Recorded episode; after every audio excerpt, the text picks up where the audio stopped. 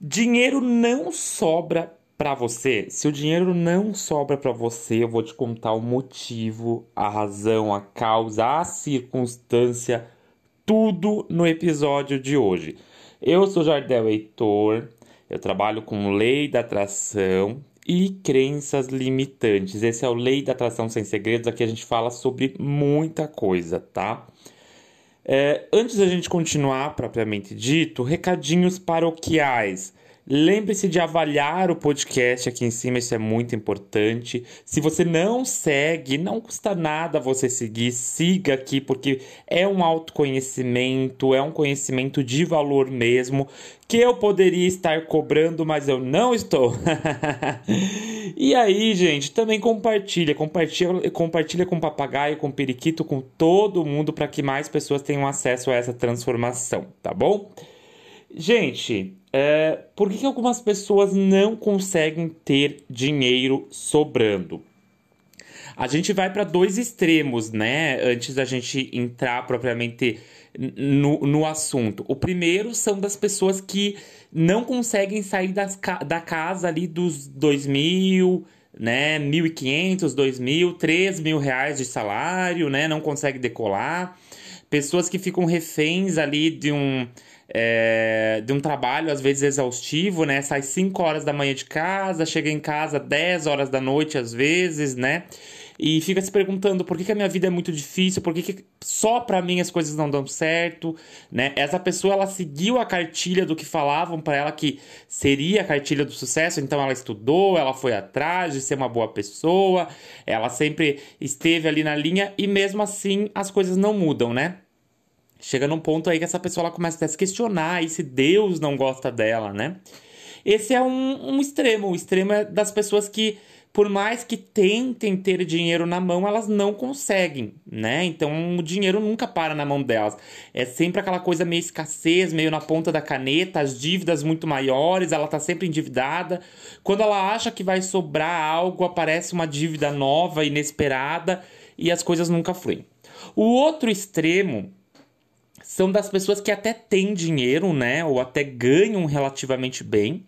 Então, pessoas que ganham, por exemplo, 40, 30, 20 mil reais, né? Vamos colocar aí pessoas que ganham 20 mil para cima, né?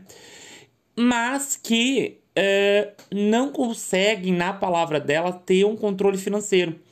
Então, mesmo tendo 20, 30, 40, 50, 60, já peguei pessoas que. Já peguei uma pessoa especificamente que ganhava 250 mil reais, né? Ela ganhava em dólar, né? Vamos colocar aí o dólar tá 5 reais. Gente, posso estar errado aí, tá? Mas 250 mil. E as pessoas não conseguiam. É, essa pessoa, especificamente, várias pessoas que eu já atendi, não conseguem ter uma visão de que o dinheiro fique na mente delas né? Na mão delas, melhor dizendo, né? O dinheiro ele entra, mas assim como ele entra, ele acaba saindo, ele acaba indo embora. Esse é outro extremo, o extremo das pessoas que conseguem dinheiro, mas o dinheiro foge das suas mãos. Esse também poderia ser o extremo das pessoas que ganham na loteria e perdem tudo, né? É, tem uma história curiosa de várias pessoas que já ganharam na loteria, tanto no exterior quanto no Brasil. No Brasil mesmo tem história. O Globo Repórter já fez um programa sobre isso certa vez, de pessoas que ganharam e perderam. Ganharam milhões, né, gente? A gente tá falando aqui de milhões. Tá, por que, que essas pessoas não conseguem ter uh, um controle sobre o dinheiro? Primeiro ponto que a gente precisa entender é que o dinheiro, uh, e esse é um dos pilares que eu trabalho em todos os meus atendimentos e curso e tudo mais, eu trabalho em cima de três pilares o espiritual, o energético, né? Espiritual e energético é o mesmo, tá, gente? Do meu ponto de vista. O mental e o físico. Então, primeiro ponto, o dinheiro, ele é algo energético, sim. O dinheiro, ele tem uma energia. Então, se você tá ali uh, sempre vibrando numa vibração ali baixa, ou seja, tendo sentimentos negativos de reclamação, ódio, frustração, raiva, não que você não possa sentir raiva de vez em quando, gente. Não vamos tentar se podar, porque toda emoção é importante, tá? A gente tem que transitar entre as emoções. O que eu tô dizendo aqui são de pessoas que estão o tempo todo reclamando, o tempo todo se frustrando, o tempo todo nesse, ciclo sem fim de, de vitimização. A energia do dinheiro não vai fluir para você porque o teu foco tá em outra coisa, o teu foco tá em reclamar, o teu foco tá em desgraçar a própria vida, tá? Então o primeiro ponto é uma razão energética, sim. Mas a principal uh, causa do dinheiro não parar na sua mão tem a ver com uh, o mental, o mindset, né? Essa palavra bonita que criaram mindset. O mindset está relacionado a como a tua mente processa, entende o dinheiro. Eu já falei isso outras vezes aqui. Se você está chegando agora, vai ouvir é, pela primeira vez, mas muita gente já, já conhece de cor. O que, que acontece? Quando a gente nasce, a nossa mente ela está se programando, ela está pegando todas as referências do ambiente, ela está aprendendo a sobreviver, que é o objetivo primordial ali do, do ser humano, assim como todo animal, é sobrevivência e procriação ali da espécie, né? Prosperar de certa forma a espécie. O que acontece? A nossa mente ela está aprendendo, ela vai tomar referência com quem está ali perto da gente. Então, referência do pai, da mãe, Uh, quem foi criado pelos avós, os avós, quem foi criado pelos tios, os tios, enfim, de quem te criou. E essas referências vão influenciar a tua vida financeira a vida toda. Gente, passou uma moto aqui e fez um barulho. Tá isolado aqui o ambiente, mas mesmo assim. o que acontece? Vai influenciar a tua vida financeira totalmente, totalmente mesmo. O ponto é que é, além da gente pegar referências ali do ambiente, né? É, e do ambiente, eu digo de tomada de referência da, das nossas convivências mesmo, né? Convivência com a família, convivência na igreja, na escola, enfim, nos ambientes sociais, né? No próprio país, às vezes, a gente pega é, tomada de referência, né? A nossa visão de mundo, qual é a visão de mundo do brasileiro, qual é a visão de mundo do argentino, qual é a visão de mundo do americano, né? O que acontece? Além disso, a gente tem as nossas vivências próprias ali dentro da família que vão criar as nossas crenças limitantes a partir das frustrações das nossas necessidades. Então, uma criança, ela tem necessidades básicas emocionais, que seriam é, segurança, então essa criança ela precisa se sentir segura, ela precisa sentir que ela está num ambiente ali em que é, ela se sente segura. Então, e segurança eu não estou falando só no, no, sentido de nossa proteção, eu estou falando no sentido de alimentação também. Então, ela sentir que ela pode comer algo, né? Que ela não passa fome, né? Que ela tem roupas boas para usar né? Muita gente já já entra nesse ponto aí já vai falar: "Nossa, mas eu passei fome quando era criança. Ah, mas eu não, não tinha roupa boa para usar". Então você provavelmente já desenvolveu algum tipo de crença ali que vai afetar o teu fator financeiro no futuro, tá? Além dessa necessidade de ter necessidade de autoestima, então a criança ela precisa sentir ali que que ela, ela tem valor, ela precisa perceber o seu valor, né? Ela precisa se amar, se valorizar e os pais eles têm um papel importante nesse sentido. É, a autoexpressão, então a criança ela precisa perceber que o que ela expressa, o que ela fala, né, o que ela faz é importante, que ela tem dons, que ela tem talentos, enfim, que ela faz parte de, de uma sociedade ali, né, que ela é importante para um contexto social e também importante para a família, né. Além disso, é, a questão de limites, né? A criança precisa entender que ela tem limites também, que a gente convive em sociedade. Enfim, gente, são várias necessidades básicas. Eu falo muito isso no ABC da Mente Rica, né? Que é o meu curso avançado, né? Mas quando essas necessidades básicas aí não são é, supridas corretamente, a gente desenvolve crenças limitantes, né? E essas crenças limitantes, elas são o quê? Elas são informações que você vai tomar como uma verdade, o teu subconsciente toma como uma verdade. Então, por exemplo, você passou por uma situação na tua infância em que é, você não tinha comida para comer. Então você passou fome. Ao longo da vida adulta, você se torna uma pessoa que batalha, batalha, batalha e o dinheiro até vem. Até vem mas ele não para na tua mão de jeito nenhum, de jeito nenhum. E muitas vezes você vem aquela memória, aquele medo de passar fome de novo, aquele medo de os teus filhos passarem fome. Então o que acontece? A tua mente ela tá projetando o teu medo em cima da crença. E essa crença, por mais que hoje o cenário de você passar fome seja quase impossível porque hoje você tem sucesso, hoje você trabalhou, o teu subconsciente vai trazer aquelas memórias, aquelas lembranças do tempo todo, vai fazer você sentir que você pode cair naquele terreno de novo e vai te sabotar. É por isso que a gente, quando a gente fala de sucesso financeiro, a gente não pode olhar para a ideia só de aplicação financeira, só de aprender a mexer na bolsa de valores, aprender a lidar com poupança. Eu sempre falo que o primeiro pilar, o pilar fundamental, é entender, é entender o mindset, é entender como a tua mente está programada, ou seja, quais informações do teu passado estão influenciando o teu futuro agora. E isso, gente, é uma coisa que é eu falo aqui com uma importância enorme, mas as pessoas não dão importância. Talvez você não dê importância. Muitas pessoas. Teve uma pessoa que comprou o, comprou um curso meu que é o, o Grande Poder. Que é um curso bem acessível, tá, gente? Ele é custa menos de 100 reais, é baratíssimo. Essa pessoa comprou esse curso e aí ela, ela falou assim: Nossa, eu demorei um ano para comprar esse curso. E aí ela falou: E ele tá mudando a minha vida, tá isso. E aí é, eu achei muito interessante porque ela falou assim: ah, eu demorei um ano. Eu não tô, eu não tô trazendo aqui um, um, um, viés de nossa, ela, por que, que ela demorou tanto? Mas eu quero trazer uma discussão, um debate em cima do como a gente percebe o que pode mudar a nossa vida e o que não pode mudar a nossa vida. Porque às vezes, é, o fato ali, eu tô falando um curso que custa menos de 100 reais, não um curso que custa 4, 5 mil reais, né?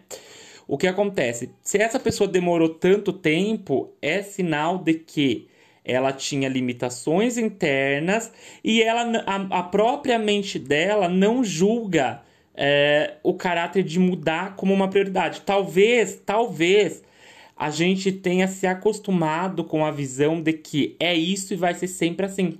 Então, conscientemente as pessoas querem uma mudança, conscientemente elas querem ter mais dinheiro, elas querem aprender a ter controle financeiro, elas querem aprender a isso, mas inconscientemente elas não querem mudar.